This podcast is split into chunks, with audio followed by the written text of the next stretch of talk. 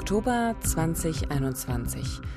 Und was jetzt kommt, ist kein neues Verbrechen, sondern der Auftakt zu unserer neuen Staffel. Und dazu schauen wir erst einmal zurück auf die vergangenen Folgen und haben heute auch noch einen besonderen Gast dabei.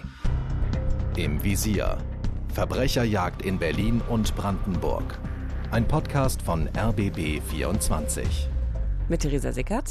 Meine Lieblingsjournalistin, die eine Leidenschaft, eine große Leidenschaft für Podcasts und spannende Geschichten verspürt und mit Uwe Madel. Dem Mann, der die Geschichten hat, Ehrenkommissar bei der Polizei Brandenburg und seit fast 30 Jahren Autor und Moderator bei Täter Opfer Polizei, dem Kriminalreport des RBB. Wir erzählen wahre Geschichten von Verbrechen aus Berlin und Brandenburg und nächste Woche starten wir unsere dritte Staffel mit einem neuen, düsteren Fall, der mich zugegebenermaßen tief bewegt hat. Denn die Geschichte, die spielt in meiner Heimatstadt, äh, der wunderschönen Waldstadt Eberswalde. Da bist du groß geworden. Genau, nordöstlich von Berlin.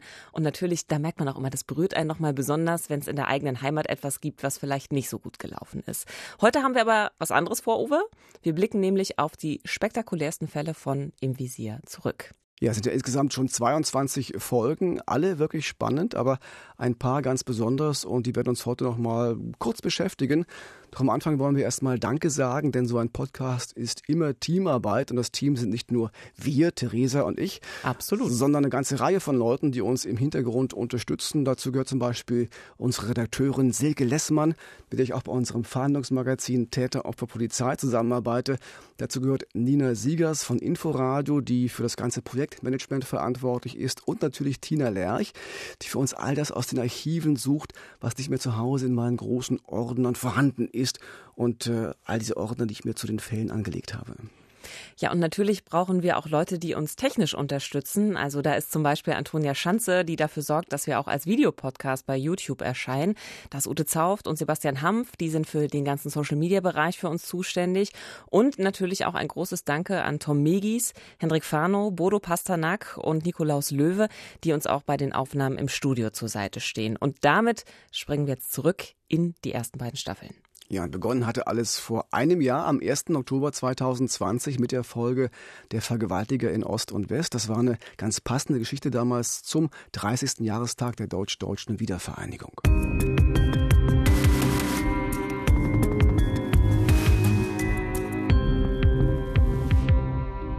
Das Berlin der 80er Jahre. Ein Mann begeht in der geteilten Stadt auf beiden Seiten der Mauer Verbrechen und gibt der Polizei Rätsel auf. Eine endgültige Aufklärung gibt es erst nach der Wende, als Polizisten aus Ost und West anfangen miteinander zu reden. Ja, das war und ist ein wirklich spektakulärer Fall, den auch bislang wir nur so erzählt haben. Da geht es um einen Mann, der für eine ganze Missbrauchsserie verantwortlich ist. Seine Opfer waren immer Mädchen, fast noch Kinder, so 10, 11, 12 Jahre alt. Und alles war sehr rätselhaft, denn dieser Täter, den wir im Podcast Paul Faber genannt haben, war wirklich auf beiden Seiten der Mauer unterwegs, wie ein Phantom. Etwas, was damals vor dem Mauerfall so hätte gar nicht passieren dürfen.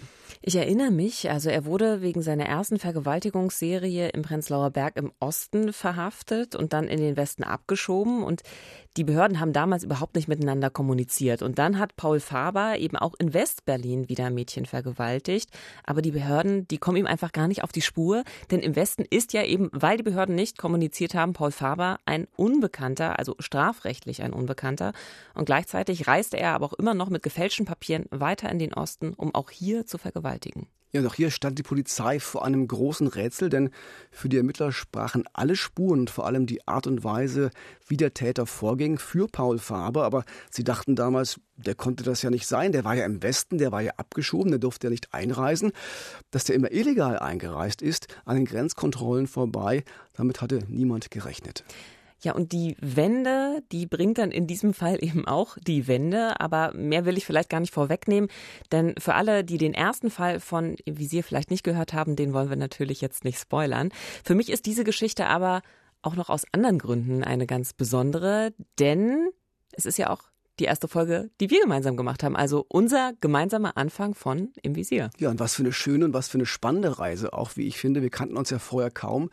Was Eigentlich hat, gar nicht. Wir nee. haben nur einen Pilot zusammen gemacht. Was hat dich daran ja. gereizt äh, an diesem Thema True Crime und Podcast? Also Podcast sowieso eine, eine große Liebe von mir, irgendwie Geschichten in Audio zu erzählen. Und natürlich, wenn man ein True Crime Format macht, da steckt die Spannung ja in dem Format schon drin. Also man weiß, man kann tolle Geschichten erzählen, man kann die spannend erzählen. Und das hat mich sehr gereizt, gerade auch, weil ich wusste, da gibt's viel Material aus den Archiven von eurer Sendung. Und da hatte ich große Lust drauf, ähm, ja, die Geschichten nochmal anders zu erzählen. Hast du vorher gern Krimis gelesen oder Krimis geschaut?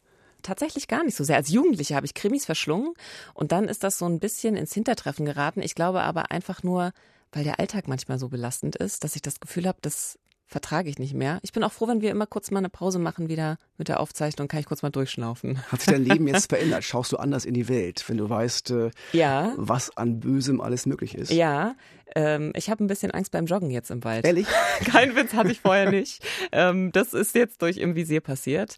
Aber auf der anderen Seite, wir wälzen ja auch immer wieder viel Statistiken, ähm, dass auch klar wird, ja, es gibt eben diese schlimmen Fälle, aber was wir hier erzählen, das sind natürlich eben auch wirklich die schlimmsten Fälle und das ist am Ende des Tages alles wirklich sehr selten. Also natürlich wird gemordet, aber dass man selber Opfer eines Mordes wird, ist dann am Ende des Tages ja doch sehr unwahrscheinlich. Das geht mir ganz genauso. Das ist ja eine Frage, die ich ganz häufig gestellt bekomme.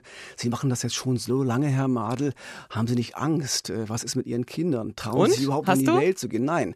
Äh, und mir geht es wirklich genauso wie dir. Äh, ich weiß natürlich, es gibt viele schlimme Fälle. Es gibt, es gibt gibt das Böse, es gibt Verbrecher, die zu allen Grausamkeiten, die man sich ausdenken kann, fähig sind. Aber das ist wirklich sehr, sehr selten. Wir leben hier in Berlin-Brandenburg, in Deutschland, in einem sehr sicheren Land. Und ähm, wenn man sich ein bisschen schützt, ein paar Vorsichtsmaßnahmen auch einhält, glaube ich, dann ist die Gefahr, Opfer eines Verbrechens zu werden, sehr, sehr gering hier bei uns in der Region. Und True Crime ist für dich also entsprechend ja natürlich kein Neuland gewesen, aber Podcast war ja für dich wiederum ein Neuland. Wie war das jetzt für dich, deinen ersten Podcast zu machen? Das war eine spannende Erfahrung. Ich bin auch kein Radiomensch, habe immer Fernsehen gemacht. Äh und das hat mich sehr gereizt an dieser Geschichte und vor allem auch die Chance, nochmal einzutauchen in die Fälle. Ich bin ja als Fernsehfahrender vor allem mit diesem Teil der Ermittlungsarbeit der Polizei beschäftigt. Den begleiten wir, da berichten wir, wir bitten Zuschauerinnen und Zuschauer um Hilfe bei der Aufklärung von Verbrechen. Aber wenn der Täter gefasst ist dann, dann ist eigentlich unsere Arbeit getan jetzt nochmal in diese alten Fälle einzutauchen, nochmal zu schauen, okay, wie ging es dann weiter, auch vor Gericht? Was weiß man über den Täter? Was sind die Motive? Was haben vielleicht Psychiater, Gerichtssachverständige äh, herausgefunden zu diesem Fall? Das war für mich immer eine ganz, ganz spannende Reise, noch dafür danke, dass ich die Chance habe, das zu tun mit dir gemeinsam. Und wir müssen uns eigentlich auch bedanken bei den Hörerinnen und Hörern, denn dass sich das Ganze hier mit unserem Podcast so gut entwickelt hat, das hat natürlich vor allen Dingen damit zu tun, dass wir gehört worden sind, dass also viele Leute Lust hatten, im Visier zu hören. Und auch hier im RBB waren hier viele Leute begeistert von dem, was wir gemacht haben. Also wir hatten gute Klickzahlen, wir waren unter den Top Crime Podcasts, auch äh, in den Charts bei Spotify beispielsweise. Und dann war also auch klar, es bleibt nicht nur bei einer Staffel, wir machen auf jeden Fall eine zweite, jetzt kommt ja bald die dritte. Und unsere erste Folge von Staffel 2, also unsere Folge 13, die wurde dann auch unsere bislang erfolgreichste Folge von allen. Die tote Schülerin aus der Uckermark.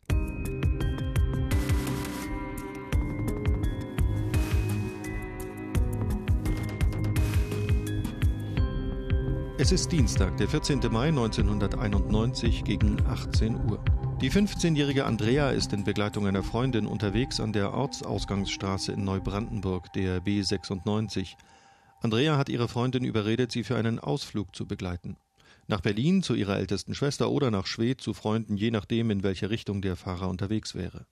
Die beiden Mädchen stehen längere Zeit an der Straße und versuchen, ein Auto anzuhalten, doch ohne Erfolg. Daraufhin verabschiedet sich die Freundin. Sie will zurück ins Heim, in dem die beiden Mädchen leben. Es wird ihr zu spät und sie bekommt langsam ein schlechtes Gewissen, weil im Heim niemand Bescheid weiß. Andrea bleibt allein zurück. An diesem Abend wird sie zum letzten Mal lebend gesehen. Am nächsten Morgen meldet das Heim die Schülerin als vermisst. Fünf Tage später, am Sonntag, den 19. Mai, macht ein Rentnerpaar in einem Waldstück bei Warnitz in der Uckermark nahe der A11 einen grausigen Fund. Eine Mädchenleiche, notdürftig verborgen im Gestrüpp. Es ist die Leiche der vermissten Schülerin Andrea. Ja, und dieser Fall, der Mord an Andrea, der bleibt lange, lange ungelöst. Erst 20 Jahre später wird er aufgeklärt, mit großem polizeilichen Aufwand und einem dann wirklich überraschenden Ausgang. Das hatte vorher so niemand erwartet, auch die Ermittler nicht. Und an dieser Stelle möchte ich nochmal die Chance ergreifen, mich bei noch jemandem zu bedanken, und zwar bei Matthias Wetzel. Das ist nämlich der Mann mit der schönen Stimme, die wir auch gerade eben gehört neidisch. haben. Ja, der spricht immer die Vorgeschichte zu unseren Fällen ein. Und was wirklich schön ist, unsere Hörerinnen und Hörer haben offenbar auch schon auf diese zweite Staffel hingefiebert, die wir dann also mit diesem Fall eben gestartet haben.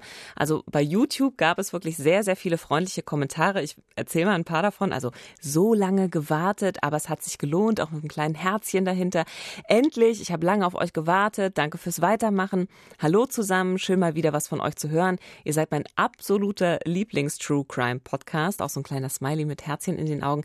Ich bin sowas von sensibel, was Stimmen und Sprechweisen angeht. Und ich kann wirklich nur sehr wenige hören, aber ihr trefft genau meinen Geschmack. Wenig englische Wörter und Anglizismen und nicht diese super coole, oft überzogene Straßensprache. Wir sind so seriös, Uwe. Danke, danke, danke für das Feedback. Das wollen wir auch so, ne? Wir, wir spekulieren nicht groß, also wir dramatisieren auch nicht. Wir wollen die Geschichten erzählen. Wir wollen erzählen, wie die Fälle gelöst worden sind und wir wollen erzählen, was die Motive waren für die Täter und Täterinnen, die gibt es ja und gab es ja auch bei uns im Podcast. Und wir wollen natürlich dann auch gucken, wie das Gericht am Ende entschieden hat. Und das auf eine das ist mir schon wichtig, eine seriöse Art und Weise. Aber wenn wir jetzt mal auf diese erste Folge der Staffel 2 nochmal zurückblicken, auf unsere erfolgreichste Folge, was meinst du, warum war die jetzt so besonders erfolgreich? Warum haben da so viele ganz besonders mitgefiebert? Ich finde erfolgreich immer ein schwieriges Wort äh, bei so Geschichten, wo es um Leben und Tod geht. Aber klar, das haben sich viele, viele Menschen angehört, vermutlich weil das Opfer ein Kind war, eine Schülerin, 15 Jahre alt. Das haben wir auch gemerkt, äh, wissen wir alle auch bei uns selbst erfahren wir das ja auch. Äh, Schicksale von Kindern bewegen uns ganz besonders, auch wenn ich mit Ermittlerinnen und Ermittlern spreche und frage sie, was war ihr schlimmster Fall? Dann sind das meist Fälle, in denen Kinder äh, involviert waren, Kinder, die Opfer wurden. Und dann war das Besondere daran, glaube ich, dass so lange nicht klar war, was ist mit Andrea passiert. Dann gab es auch zwei Schwestern, äh, die sich das als Lebensaufgabe quasi gestellt haben, mitzuwirken, mitzuhelfen, der Druck zu machen, auch, dass das Schicksal ihrer kleinen Schwester geklärt werden kann. Dass das am Ende auch geklappt hat, glaube ich, das hat viele Leute sehr bewegt. Ich glaube, auch ein wichtiger Punkt dabei ist, du hast die Schwestern angesprochen, auch die haben wir ja nochmal getroffen. Also auch das ist ja nochmal eine ganz andere persönliche Ebene eben, also wirklich auch Familienangehörige zu hören, die auch aus ihrer Perspektive nochmal schildern, wie war das eigentlich alles für uns? Wie ging es uns damals mit diesem schrecklichen Fall, ja? Also ich glaube, auch das spielt eine Rolle, ähm, wenn eine Folge irgendwie besonders Anklang findet, weil das natürlich nochmal ganz tief irgendwie in, ins Herz geht, wenn man Ich glaube, das, das, können die Leute auch nachvollziehen, weil das diese große Leerstelle ist. Ne? Das ist bei vermissten Fällen so, noch schlimmer sogar, weil ich weiß gar nicht, äh, was ist mit dem Menschen passiert. Lebt er noch, lebt er nicht mehr? Das sind so Schleifen, die im Kopf dann ablaufen. Und wenn ein Fall nicht geklärt worden ist, äh, ist natürlich auch die Frage, was war? Was ist mit Andrea passiert? Das haben die Schwestern sich 20 Jahre lang gefragt. Und ich fand so faszinierend, dass sie ja fast so eine Prophezeiung ausgesprochen haben am Grab von Andrea. Ähm, sie standen davor und haben gesagt, wir glauben, vielleicht in 20 Jahren wird der Fall geklärt werden. Und so war es. Und es war genau nach 20 Jahren ist er dann aufgelöst worden und der Täter ermittelt worden. Und die Medien haben ja dabei auch durchaus eine Rolle gespielt, dass dieser Fall aufgeklärt werden konnte. Ja, eine große Rolle auch. Äh, wir wollen nicht zu viel verraten. Auch da der Hinweis an die Hörerinnen und Hörer, bitte hört euch das an. Äh, die tote Schülerin aus der Uckermark heißt die Folge. Ein sehr, sehr spannender Fall. Auf jeden Fall ist dieser Fall sehr prominent durch die Medien gegangen und das war bei einem anderen Fall auch noch einmal so aus unserer Staffel 2 und zwar war das der Fall Mord im Tiergarten. Da geht es um die Kunsthistorikerin Susanne Fontaine, die im Tiergarten auf dem Weg vom Schleusenkrug zum Bahnhof Zoo verschwunden ist. Das sind nur wenige hundert Meter.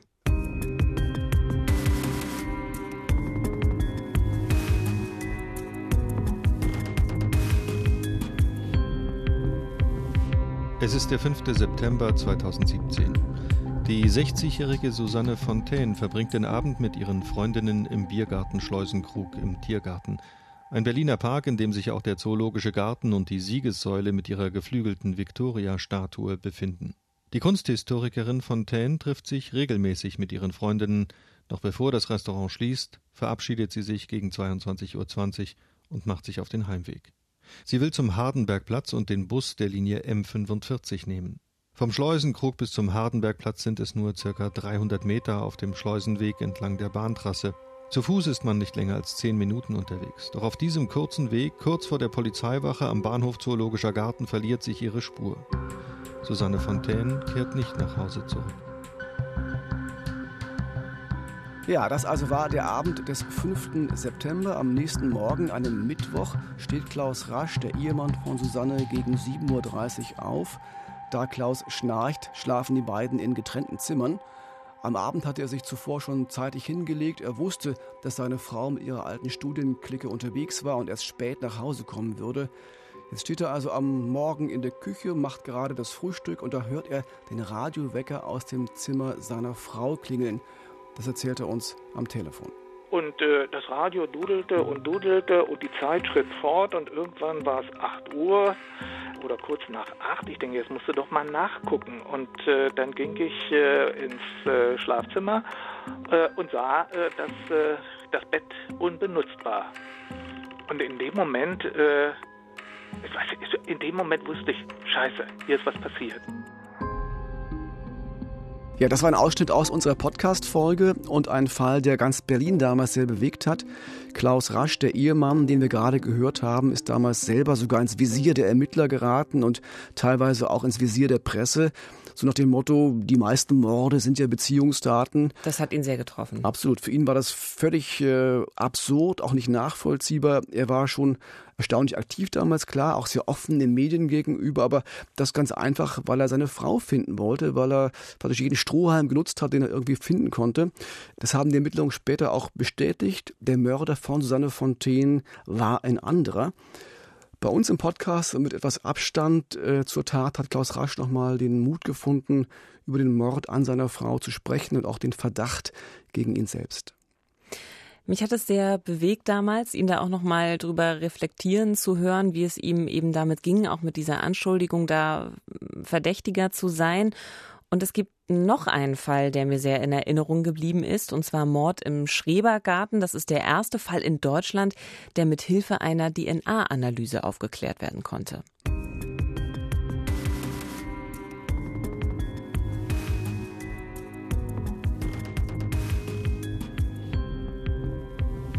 Es ist der 27. Februar 1988, Berlin-Neukölln.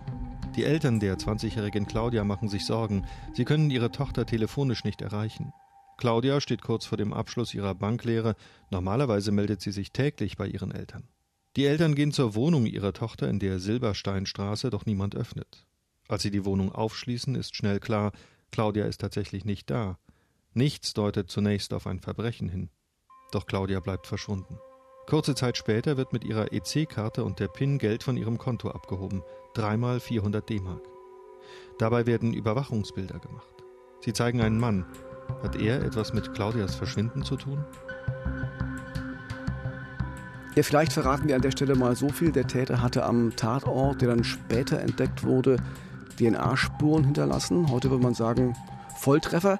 Wenn es einen Verdächtigen gibt und die DNA-Spur, die passt dazu, dann ist der Fall ja fast schon geklärt.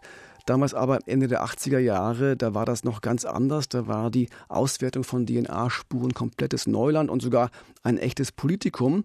Darf man das? Wie sicher ist das eigentlich? Und dieser Fall in Berlin brachte wirklich die Wende im Umgang mit DNA-Spuren in Deutschland. Ja, und im Podcast haben wir Archivmaterial eingesetzt, in dem auch Karl Flor zu hören war, ähm, zu eben genau diesem Fall. Eine Legende unter den Mordermittlern in Berlin und lange Zeit Chef der ersten Mordkommission. Und sein Sohn Sven Flor, der hat sich, nachdem er den Podcast im Netz entdeckt hat, bei uns per Mail gemeldet. Und äh, ich habe die Mail auch nochmal mitgebracht. Er schreibt nämlich, lieber Uwe, liebe Theresa, ich habe heute Morgen eure Podcast-Folge Mord im Schrebergarten gehört und mich sehr darüber gefreut. Karl Flor war mein Vater Vater und dieser Fall hat ihn immer sehr bewegt und ja, auch mit Stolz erfüllt. Die DNA-Spur von damals hängt bis heute großformatig ausgedruckt in unserem Ferienhaus in Schleswig-Holstein. Da er seine Arbeit stets geistig mit nach Hause brachte, wenn er bei diesem Job denn mal zu Hause war, darüber aber nur selten sprach, war es sehr interessant für mich, diesen Fall noch einmal so ausführlich präsentiert zu bekommen. Dafür danke ich euch. Leider ist in Anführungszeichen Kripo Kalle im Jahr 2018 mit 74 Jahren gestorben. Der Job hatte ihm nicht nur geistig, sondern auch körperlich sehr viel, wahrscheinlich zu viel abverlangt. Die Beerdigung, auf der an die 100 ehemalige Kollegen aus Polizei und Staatsanwaltschaft zugegen waren, hat mir aber noch einmal gezeigt, welchen Stellenwert er in seinem Job hatte.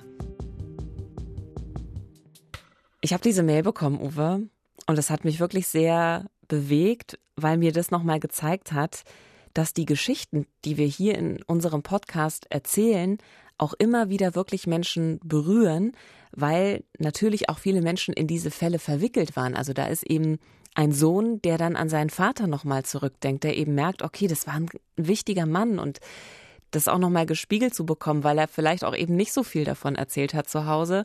Das hat mich irgendwie nochmal sehr berührt, muss ich sagen. Kann ich gut nachvollziehen, ging mir ähnlich. Ich habe ja Karl Flor selber noch erlebt, auch mit ihm Interviews gemacht. Äh, war wirklich eine Legende äh, unter den Mordermittlern in Berlin. Und äh, dann den Sohn zu haben, der sich an uns wendet, das ist schon, das ist schon toll. Und das zeigt ja auch, dass das, was wir machen und versuchen auch hier in diesem Podcast, nämlich Verbrechen aus Berlin und Brandenburg zu erzählen. Also Verbrechen zu erzählen, die einen Bezug haben zur Region, aber auch zu Leuten, die hier leben, dass das das ist, was auch äh, bei den Leuten ankommt und gewertschätzt wird. Und äh, also keine ominösen Verbrechen irgendwo aus den USA oder die spektakulärsten Kriminalfälle der Welt, sondern das, was die Leute hier bei uns vor Ort bewegt und berührt und äh, das werden wir in den nächsten Podcast-Folgen auch so machen. Und es gibt noch jemanden, der sich durch diesen Fall, diesen DNA-Fall auf besondere Weise angesprochen gefühlt hat. Das ist Thomas Neuendorf, viele Jahre selbst Kripo-Ermittler und später auch zehn Jahre Pressesprecher der Polizei in Berlin. Und in dieser Funktion damals hatten wir bei Täteropfer Polizei auch mit ihm zu tun, ganz viel zu tun. Und er hat uns schon vor einigen Jahren etwas zu diesem Fall, zu diesem Mord im Schrebergarten erzählt. Und diese Passagen haben wir auch im Podcast verwandt. Und darauf hat er uns eine Mail geschrieben. Und jetzt ist er bei uns im Studio. Willkommen, Thomas Neuendorf. Ja, hallo, schönen guten Tag. Wie war das damals für Sie, sich selber nochmal zu hören im Podcast? Sie wussten es ja nicht. Nein, ich wusste es nicht. Ich habe mir die Folge angehört und äh, ja, das ist im ersten Moment schon eigenartig, seine eigene Stimme zu hören. Ich konnte mich dann aber gut an die Aufnahmen erinnern, die wir ja für Täteropfer Polizei gemacht haben. Und äh, es war eigentlich auch richtig klasse, mal in Ruhe so zu Hause sich das Ganze nochmal anzuhören und den Fall nochmal durch den Kopf gehen zu lassen. Also Sie sind mittlerweile im Ruhestand, muss man vielleicht dazu sagen. Ähm, ja. Kein Polizeipressesprecher mehr, überhaupt nicht mehr bei der Polizei. Und bei dem betreffenden Fall, der spielt ja im Jahr 1988, da waren Sie auch noch kein Pressesprecher. Was haben Sie denn damals von dem Fall wirklich mitbekommen? Na, den Fall selber habe ich damals nicht mitbekommen. Ich war bei der Sofortbearbeitung der Kriminalpolizei und hatte sehr viel äh, auch mit Leichensachen zu tun. Ähm, und das war aber dann für die Polizei schon ein gewaltiger Einschnitt. Äh, vorher haben wir nach Fingerabdrücken gesucht und dann plötzlich wurde die ganze Tatortarbeit verändert. Denn hier musste man jetzt nach Spuren suchen, die man überhaupt nicht sehen kann. Äh, nach kleinsten ähm, Körperstoffen, Haut, Haare und ähnlichem. Ähm, also das war eine Revolution, dass man so äh, auch Täter überführen konnte. Aber es gab große Ängste auch damals, das haben wir im Podcast ja auch geschildert, äh, auch in der Politik Diskussionen über die Verwertbarkeit von DNA-Spuren. Was waren damals die Ängste? Was waren die Sorgen? Na, die Ängste waren, dass man mit der DNA sozusagen das Innerste des Menschen erkennen kann, sein, seine ähm, ja fast Gedanken, äh, dass man die daraus lesen kann. Also ob jemand von sich aus böse ist. Das waren alles so diese Befürchtungen. Äh, das ist zum Glück, äh, als das dann in, mehr in der Praxis verwendet wurde, ist das alles zurückgegangen und man hat erkannt, das ist eine hervorragende Methode, um am Tatort Spuren zu sichern und damit Täter zu überführen. Was ich ja spannend finde, ist dieser ganze Bereich der digitalen Spuren. Äh, vielleicht im Fall Rebecca haben wir davon gehört, auch wo dann WLAN-Route ausgelesen werden. Ähm, also auch da scheint mir so eine Revolution anzustehen, weil wenn, wenn die Polizei das schafft, wir alle hinterlassen ja digitale Spuren, egal wo wir sind, mit dem Handy, mit dem Fitnessarmband, äh, wenn wir uns irgendwo einloggen, der smarte Kühlschrank zu Hause. Ich kann auch schon verraten, in unserer neuen Staffel wird es auch einen Fall geben, wo es um digitale Spuren mhm. geht. Wie bewerten Sie das, also was da in diesem Bereich sich äh, abspielt mittlerweile auch? Also das ist auf jeden Fall auch ein gutes Hilfsmittel. Äh, das wird ja die sogenannten Turmdaten werden das genannt. Also wenn sich zum Beispiel ein Handy irgendwo einloggt, ähm, dann kann man schon mal sehen, okay, dieses Handy war in Tatortnähe. Und das ist ähm, eben auch ein Hinweis, eine Spur, dass äh, die zum, zur Ermittlung eines Täters führen kann. Wir schauen ja im Podcast auf ältere Fälle zurück. Wir machen das, weil wir es spannend finden, weil wir auch, habe ich vorhin erzählt, äh, für mich nochmal das spannend finde, einzutauchen und diese Fälle auch für mich nochmal weiter zu erzählen. Wie geht es den Polizisten wie Ihnen damit, wenn sie sich so alte Fälle anhören? Kann man auch was lernen dabei noch? Ja, naja, ich bin ja inzwischen in Pension und äh, höre mir das sozusagen wie jeder normale Mensch an. Na, mit fast. so ein bisschen Fachwissen vielleicht dahinter. Ähm, ich finde das sehr, sehr spannend. Mir gefällt auch diese Serie sehr gut, weil ähm, tatsächlich unaufgeregt nochmal so ein ganzer Fall reflektiert wird von den Anfängen bis zum Ergebnis. Ähm, das macht spannend. Das ist äh, eben nicht so ein, wie ich mal sage, so ein Knalljournalismus, wo es, wo alles äh, schnell und, und ähm, explosionsartig erscheinen muss, sondern man kann sich mal so richtig reinversetzen in so einen Fall und ähm, ja, das so miterleben.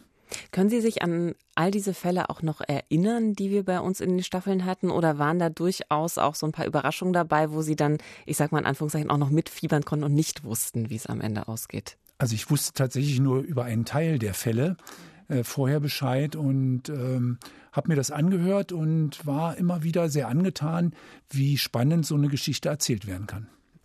Sie haben ja äh, als Ermittler selbst viel erlebt, äh, haben vorhin schon gesagt, hatten viel mit Leichensachen auch zu tun. Können Sie uns mal kurz erklären, wie es dazu kam? Äh, Sie waren ja kein klassischer Mordermittler, ne? Aber was für Leichensachen waren das? Ich war bei der kriminalpolizeilichen Sofortbearbeitung, so nennt sich das. Das heißt rund um die Uhr. Und wir wurden durchaus immer hinzugerufen, wenn in einer Wohnung zum Beispiel eine Leiche gefunden wurde. Das ist dann in der Regel so, dass der Bereitschaftsarzt ungeklärte Todesursache ankreuzt auf dem Leichenschein. Und äh, wir als Polizisten mussten dann untersuchen, liegt hier Fremdverschulden vor oder vermutlich ein natürlicher Tod. Und Sie galten da als Crack, als Spezialist auch. Wie kam es dazu? Ja, ich hatte das Glück, dass ich einen sogenannten Bärenführer hatte, also einen Anleiter, der mir das beigebracht hat. Äh, Leichenlemmel wurde er genannt. Äh, das war ein Fachmann, der sich wirklich in den Details auskannte. Und ich hatte das Glück, mit ihm oder von ihm ausgebildet zu werden und habe dann eben erfahren, was man genau beachten muss, wenn man einen Toten findet, welche kleinsten Details man betrachten muss, um hier sagen zu können, okay, hier stimmt was nicht, hier wird ein Tötungsdelikt vorliegen oder eben, das dürfte sich um einen natürlichen Tod handeln. Können Sie uns ein Beispiel geben? Also, wo vielleicht man dachte zuerst, okay, ungeklärt, aber vielleicht doch natürlicher Tod und dann war es keiner? Ja, also es ist zum Beispiel so, dass in den Bindehäuten der Augen ähm, Punktblutungen entstehen, also so kleine rote Pünktchen, wenn derjenige oder diejenige stranguliert wurde, also am Hals äh, gewürgt wurde.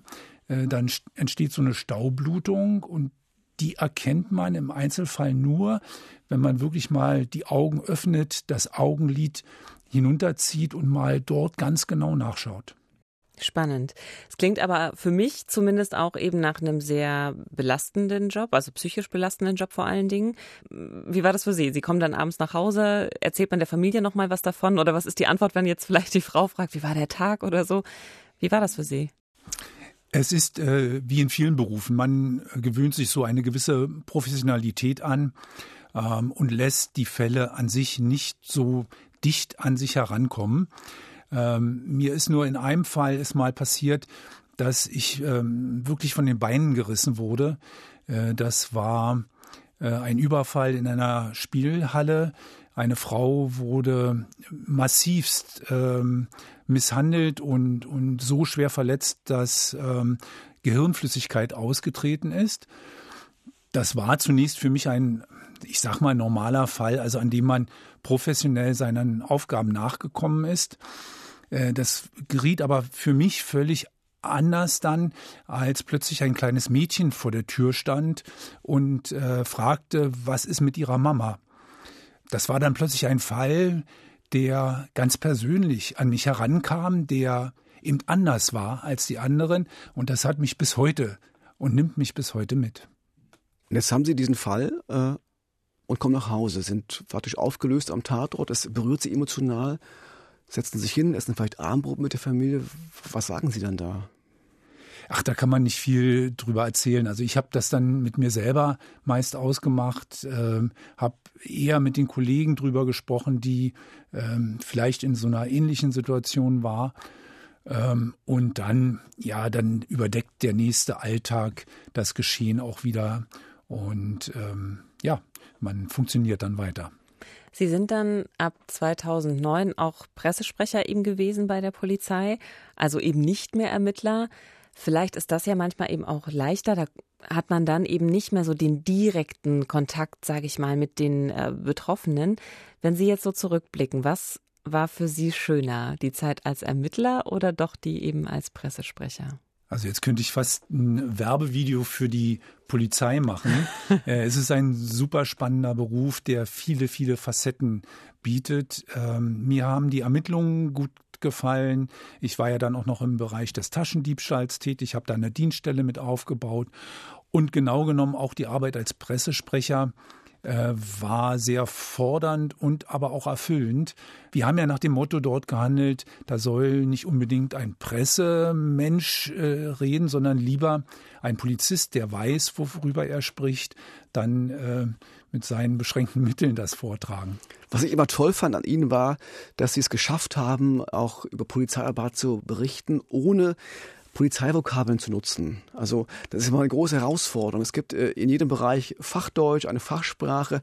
Abkürzungen, Abkürzungen noch und nöcher. Äh, ja. War, das, war das für Sie eine, eine Herausforderung? Ja. ja, es ist eine große Herausforderung. Gerade in Fällen, wo es dann kompliziert wird, äh, bin auch ich leicht in den, in den Polizeislang, in die Polizeiabkürzungen verfallen.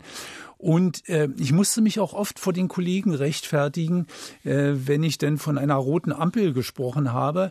Äh, und, und die Kollegen sagten, ja, das ist aber eine rotlichtabstrahlende Lichtzeichenanlage, LSA. Ähm, dann äh, ja, war das halt manchmal sehr witzig, aber äh, klar, unsere Aufgabe als Pressesprecher war, für alle zu sprechen und nicht äh, die Kollegen zu informieren. Die wissen da ohnehin drüber Bescheid. Jetzt sind Sie in Pension, äh, haben einen eigenen Blog mittlerweile auch, einen Blog für Menschen Ü60. Äh, Geht es da auch um True Crime Geschichten oder ist das was ganz anderes? Ja, also mein Blog, äh, der nennt sich Grad 60 und da ist schon so ein bisschen drin, worum wir uns kümmern, nämlich um Menschen, die ähm, die 60 erreicht haben, äh, aber noch aktiv am Leben teilnehmen wollen. Es hat eigentlich überhaupt nichts mit der Polizei mehr zu tun, sondern eher damit, was Menschen, die glücklicherweise dann Freizeit für sich haben, was die machen können, womit die sich beschäftigen können, was es alles für tolle Sachen gibt, die man eben nach der Arbeit noch machen kann. Wir sind noch nicht am Ende mit der in Anführungszeichen Polizeiarbeit, zumindest in unserem Podcast, denn wir starten nächste Woche Staffel 3 und zwar mit einer neuen Folge. Es geht um den kaltblütigen Mord an einer Mutter von drei kleinen Kindern in Eberswalde. Dankeschön, Thomas Neuendorf. Vielen Dank. Ja, gerne. Und damit vielen Dank fürs Zuhören. Wir sind im Visier Verbrecherjagd in Berlin und Brandenburg. Wenn es Ihnen gefallen hat, dann abonnieren Sie gerne unseren Podcast. Nächste Woche geht es also weiter mit einer neuen Folge und wir freuen uns auch immer über eine gute Bewertung. Ich hoffe, Sie können heute Nacht wieder gut schlafen. Ja, das hoffe ich ebenfalls. Und auch wenn wir heute in keinen der Fälle so richtig tief eingestiegen sind, das können Sie jetzt ja am besten selbst tun. Einfach unsere Podcasts anklicken und in die Fälle eintauchen. Und für all diese Verbrechen gilt, äh, das Böse ist vor allem die Abwesenheit von Empathie. Also egal, was Sie heute tun, seien Sie empathisch. Das Leben ist zu kurz, um böse zu sein.